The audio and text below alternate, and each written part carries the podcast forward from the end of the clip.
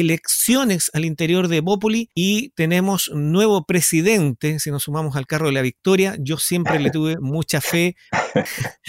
no, seamos un poco más serios. Estamos eh, con Rodrigo Carrasco Arata. Rodrigo, cuéntame qué pasó, cómo este es un proceso normal que tenía Bópoli en la región o a nivel nacional. Cuéntanos un poco para entrar en, contexto. Mira, Cristian, esto es un proceso que se estableció hace unos meses atrás. Eh, se decidió que todo Evópoli en Chile iba a tener sus elecciones internas ahora en, en agosto. Eh, Además, a esto se sumó que renunció el presidente nacional, Hernán Larraín, hace, hace unas semanas atrás. Por lo tanto, eh, justo vino esta, esta elección interna a nivel de eh, presidente nacional, eh, directivas regionales y también toda la renovación de los consejos regionales, que son entes que en el fondo apoyan la gestión de las directivas. ¿ah? El Consejo Regional eh, en Los Lagos tiene 23 eh, miembros con cuota de género, un 40% son mujeres. Por lo tanto, todos esos cargos se, eh, se, eligieron durante este fin de semana, el sábado y domingo, en las elecciones que se hicieron online y con mucho éxito, la verdad, de participación. ¿Se esperaba usted este, este triunfo? ¿Estaba dentro de lo planeado este año para usted?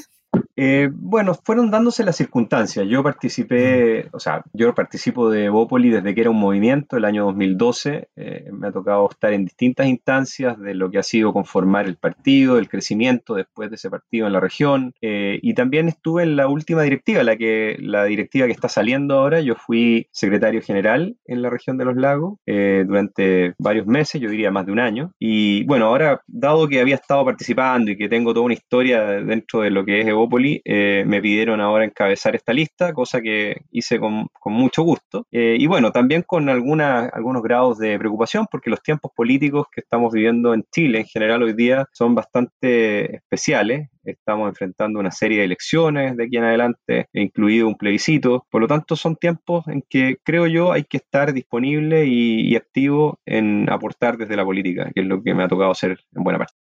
¿Quién lo acompaña en su presidencia ahora? Bueno, la directiva tiene siete miembros eh, y me acompañan personas de distintas eh, provincias de, nuestra región de los lagos.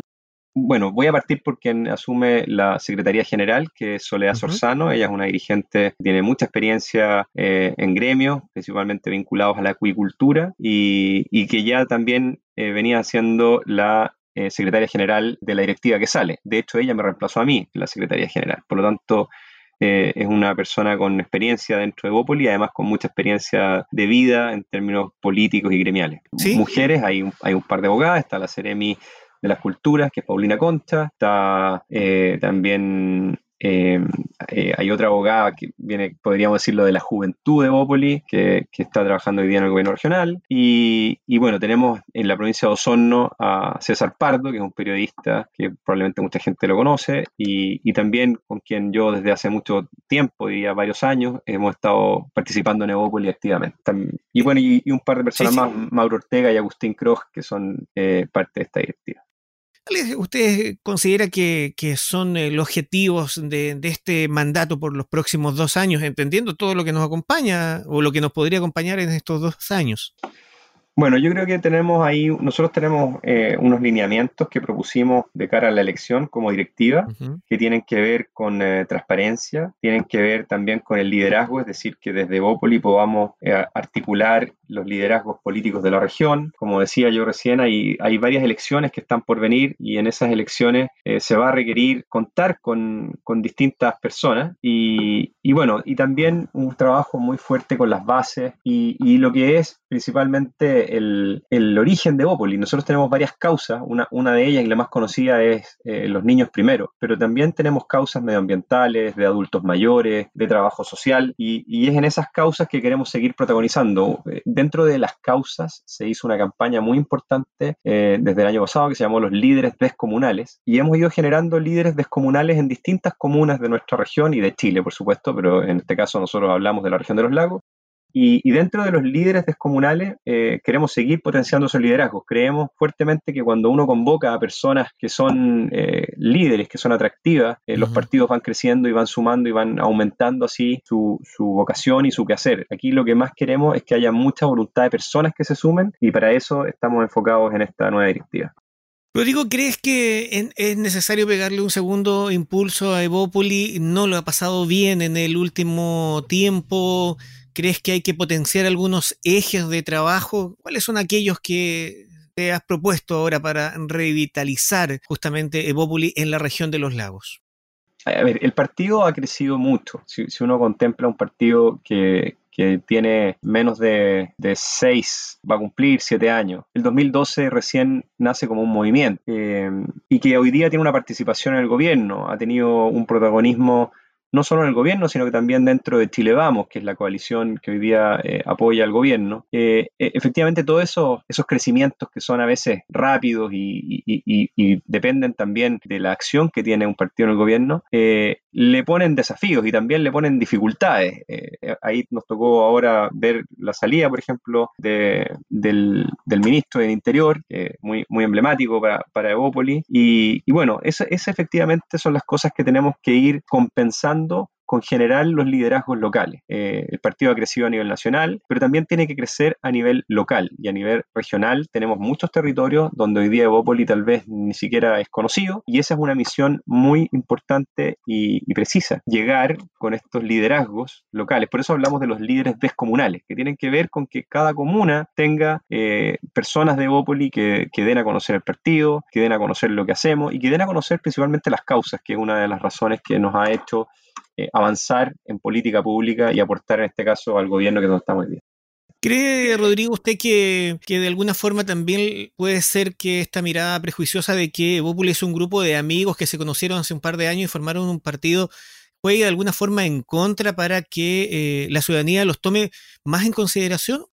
Yo diría que es una mirada eh, muy eh, distinta a la realidad. Eh, en Evópolis no hay un grupo de amigos, hay muchas personas que se han ido sumando y, y, podríamos dar cuenta de que, por ejemplo, en esta región acabamos de enfrentar una elección entre dos listas que tenían dentro de lo que es el partido miradas tal vez distintas o algunos focos distintos y, y en ningún caso se trata de amigos. Con muchas personas yo me he ido conociendo en la medida que hemos ido trabajando en alguna de las causas o que, o que han presentado proyectos o que, o que incluso han presentado su disponibilidad como líderes descomunales, que es lo que estábamos hablando. Entonces, Aquí no, no es que se trate de un grupo de amigos, de hecho este, partido ha crecido mucho, tenemos un padrón en la región que, ya va a llegar a, los mil inscritos, esperamos superar esos mil inscritos dentro de la gestión que, vamos a tener como directiva y, y, con una participación esta elección que cuadruplicamos casi a la última participación de democracia interna, es decir, de elecciones internas del partido. Entonces ya no, no, estamos hablando de poca gente que se reúne así en, en, un quincho, no. Hay una participación en todas las provincias de la región, con muchos líderes descomunales y con muchas personas, como digo, que están poniendo su voluntad para hacer crecer aún más este partido.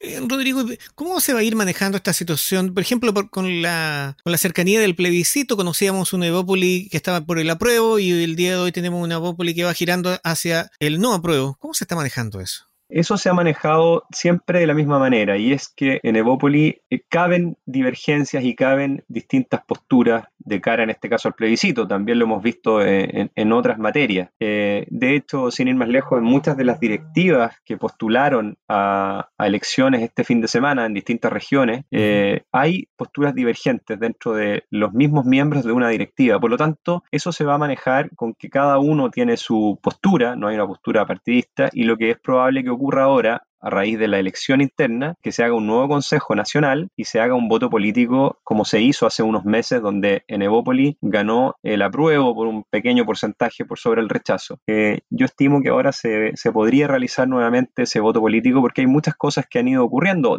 desde luego, la primera importante es que se aplazó el plebiscito, ¿no es cierto?, debido a la pandemia. Y bueno, hay muchas condiciones de la política nacional hoy día que, hay personas que han, que han ido revaluando su postura, pero al final lo que queremos es que en Evópoli esas posturas se respeten y que cada uno pueda manifestar la propia. Ahora, un referente y fundador, Felipe Cas, el, senador, está en una de las regiones más conflictivas en estos momentos en Chile, que es la Araucanía, y ha presentado una posición que se puede considerar como dura, y eso le acerca mucho a la derecha más tradicional. Evópoli se identificaba por muchos como más al centro. ¿Cómo lo ve usted?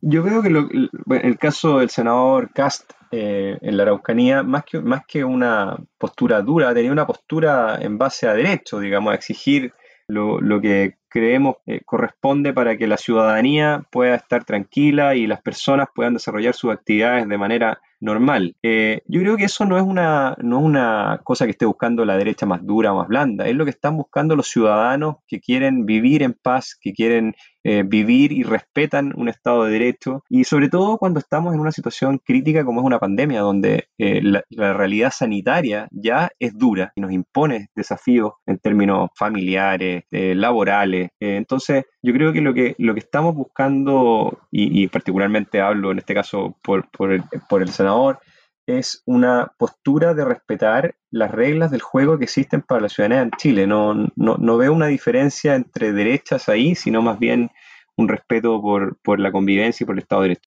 Rodrigo, finalizando esta conversación, estamos conversando con Rodrigo Carrasco Arata, nuevo presidente de Evópoli para la región de los lagos. Para la gente de su partido y para la gente que está escuchando justamente este audio, por favor, un mensaje. Bueno, el mensaje es que hay mucho que hacer de cara a las futuras elecciones. Eh, tenemos que configurar candidaturas, tenemos que hacer trabajos territoriales, tenemos que potenciar estos liderazgos de base, en, en le llamamos líderes descomunales, y, para eso eh, tenemos que estar muy unidos. Eh, yo lo primero que quiero hacer y decirle a la gente de Evópolis es que tenemos una región totalmente eh, amplia en términos del desarrollo de la, política que podemos hacer, y para eso tenemos que estar unidos, primero como partido, luego en Chile Vamos, y, y finalmente poder lograr concretar que esas candidaturas y que esos liderazgos se transformen en en, líderes políticos y ciudadanos que nos lleven a un mejor futuro. Así que vamos a estar muy concentrados en, eso porque es donde creemos que hay que poner el énfasis de cara a estos dos años que dura la gestión de esta, de esta directiva. Don Rodrigo Carrasco Arata, muchas gracias por conversar con nosotros, muy amable. Gracias, Cristian. Gracias a ustedes por el espacio también.